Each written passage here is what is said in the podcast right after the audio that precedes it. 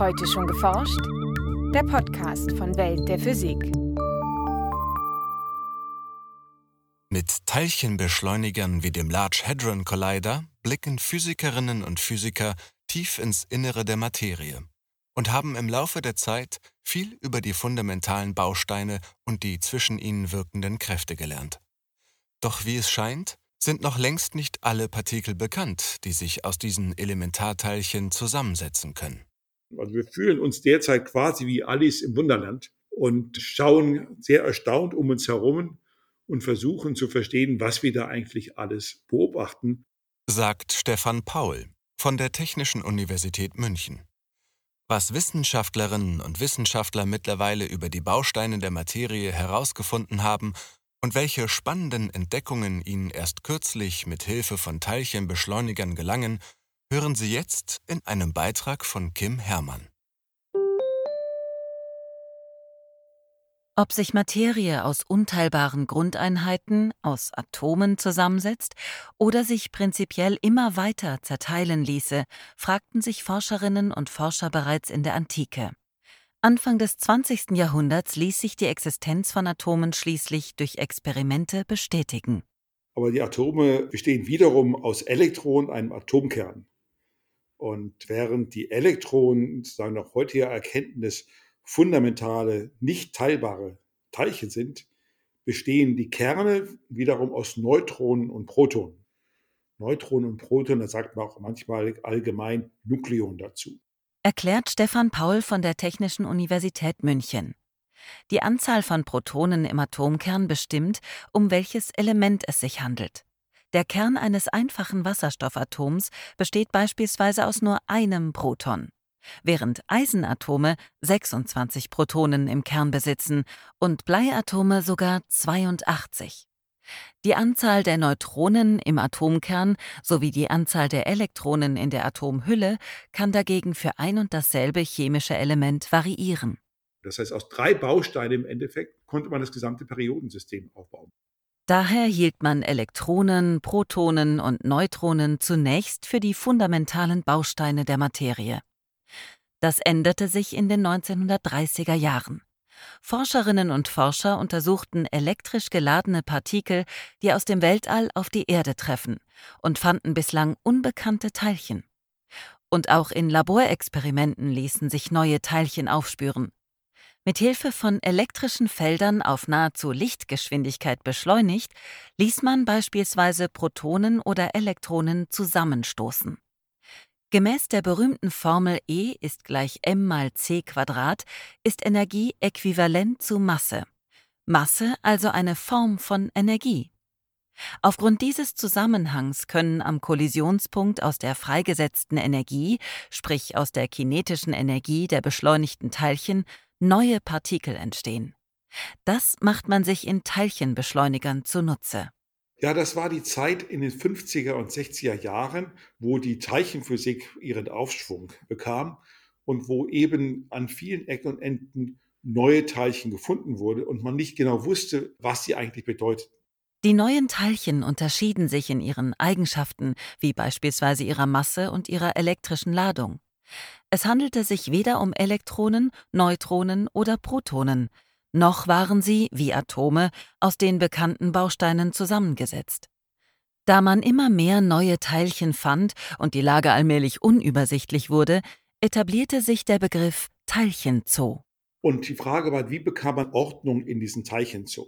Auf der Suche nach einer Antwort schwebte den Physikerinnen und Physikern ein System vor, das ähnlich wie das Periodensystem der Elemente funktioniert. Eine Handvoll an Grundbausteinen sollte ausreichen, um die Vielzahl an Teilchen sowie deren Eigenschaften zu erklären.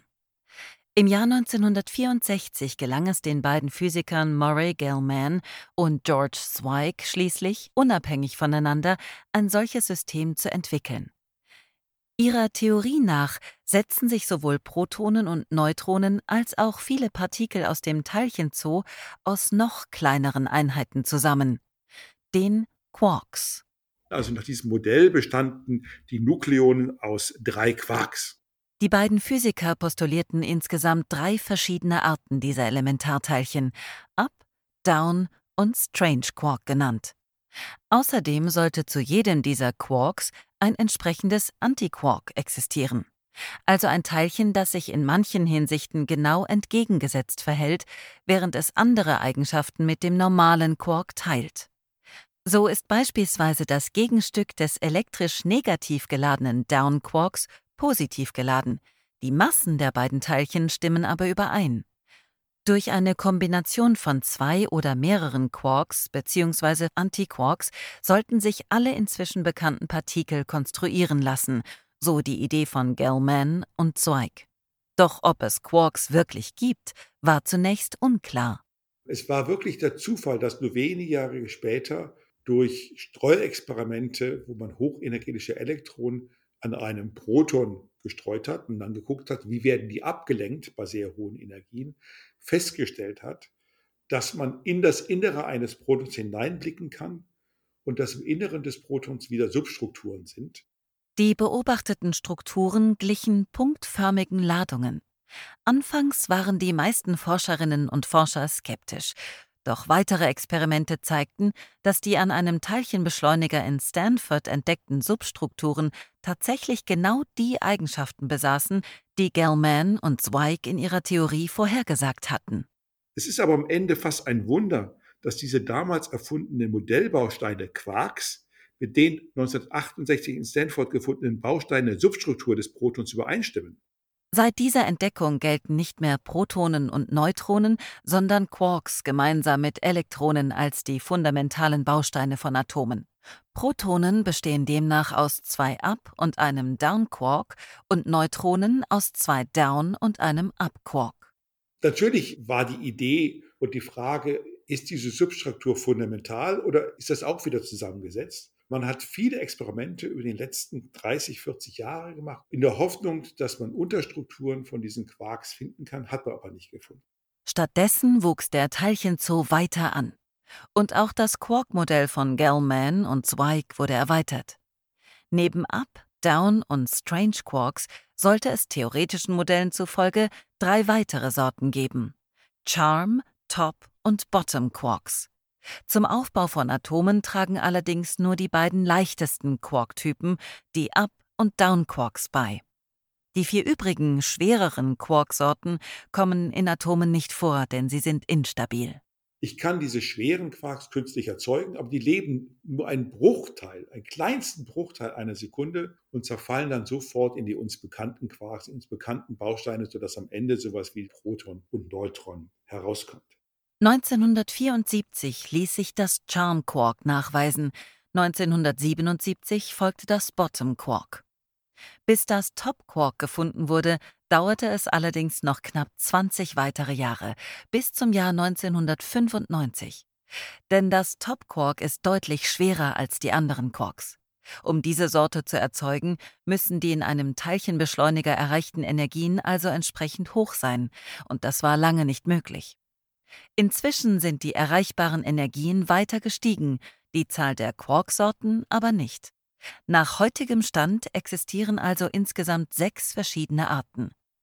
Damit die Quarks im Inneren von Protonen und Co zusammenhalten, braucht es allerdings weitere Teilchen, die sogenannten Gluonen. Ihr Name geht auf das englische Wort Glue zurück, was Kleber bedeutet, denn die Gluonen sorgen dafür, dass die Quarks gewissermaßen aneinander kleben, indem sie als sogenannte Austauschteilchen fungieren. So tauschen beispielsweise die Quarks in einem Proton laufend Gluonen miteinander aus, wodurch eine Kraft hervorgerufen wird. Die starke Wechselwirkung. Eine der vier Grundkräfte der Physik. Diese Kraft äh, hat aber eine ganz erstaunliche Eigenschaft, denn sie ist äh, klein, bei kleinen Abständen und wächst und wächst zu größeren Abständen hin. Die starke Kraft verhält sich damit ganz anders als beispielsweise die elektromagnetische Kraft oder die Gravitation. Denn diese Wechselwirkungen werden umso schwächer, je weiter zwei elektrische Ladungen bzw. Massen voneinander entfernt sind. Bei zwei Quarks lässt sich etwas völlig anderes beobachten. Versuche ich die beiden Quarks auseinanderzuziehen, so wird es immer schwerer. Das ist wie beim Gummiband. Wenn ich es auseinanderziehe, dann fällt mir das Ziehen immer schwerer, je weiter ich das Gummiband auseinandergezogen habe. Die starke Kraft hält Quarks so fest zusammen, dass sie in der Natur offenbar nie als freie Teilchen, sondern nur gebunden vorkommen.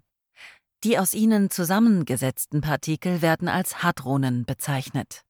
Auch warum nicht beliebige Kombinationen der sechs Quark-Typen und ihrer Antiteilchen auftauchen, haben Physikerinnen und Physiker inzwischen erklärt. Analog zur elektromagnetischen Kraft, die nur elektrisch geladene Teilchen beeinflusst, wirkt die starke Kraft demnach nur auf Teilchen, die eine besondere Eigenschaft haben, die sogenannte Farbladung. So tragen alle Bausteine in einem Hadron, also die Quarks und die Klonen, Farbe. Das ist jetzt vielleicht nur sinnbildlich zu verstehen. Angelehnt an die additive Farbmischung gibt es drei mögliche Farbladungen: Rot, Grün und Blau sowie die entgegengesetzten Farbladungen Antirot, Antigrün und Antiblau für die entsprechenden Antiteilchen. Wenn sich Quarks und Antiquarks zu einem Partikel zusammenschließen, folgen sie einer bestimmten Regel. Die Regel sagt aus, dass ein beobachtbares Hadron keine Farbe nach außen tragen darf. Um ein farbneutrales Hadron hervorzubringen, lassen sich beispielsweise ein rotes, ein grünes und ein blaues Quark kombinieren. Analog zu den drei Grundfarben mischen sich diese drei Farbladungen insgesamt zu einem weißen bzw. farbneutralen Teilchen. Bezeichnet werden diese Partikel aus drei Quarks als Baryonen. Ihre bekanntesten Vertreter sind Protonen und Neutronen. Allerdings gibt es auch andere Systeme und die nennen wir Mesonen. Die bestehen aus Quark und deren Antiteilchen, einem Antiquark. Denn auch diese Quark-Paare, beispielsweise Rot und Antirot, ergeben zusammen ein farbneutrales Teilchen. Denkbar wären aber auch Kombinationen aus mehr als drei Quarks, vorausgesetzt ihre Farbladungen heben sich gegenseitig auf.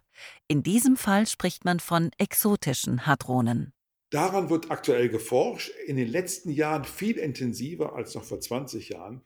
Das liegt daran, dass in der Erforschung dieser Teilchen in den letzten Jahren doch ein Durchbruch erzielt worden ist, der so viel Interesse geweckt hat, auch von Seiten Theorie, dass dieses äh, Feld wieder aufgeblüht ist und eine Intensität erfahren hat, äh, wie man sie eigentlich vorher noch gar nicht gekannt hat. Denn 2015 haben Wissenschaftlerinnen und Wissenschaftler am Forschungszentrum CERN Hadronen entdeckt, die tatsächlich aus fünf Quarks bestehen, sogenannte Pentaquarks. Im Jahr darauf wurde in einem anderen Experiment am selben Teilchenbeschleuniger eine weitere Art exotischer Hadronen entdeckt, Tetraquarks, die aus zwei Quarks und zwei Antiquarks bestehen.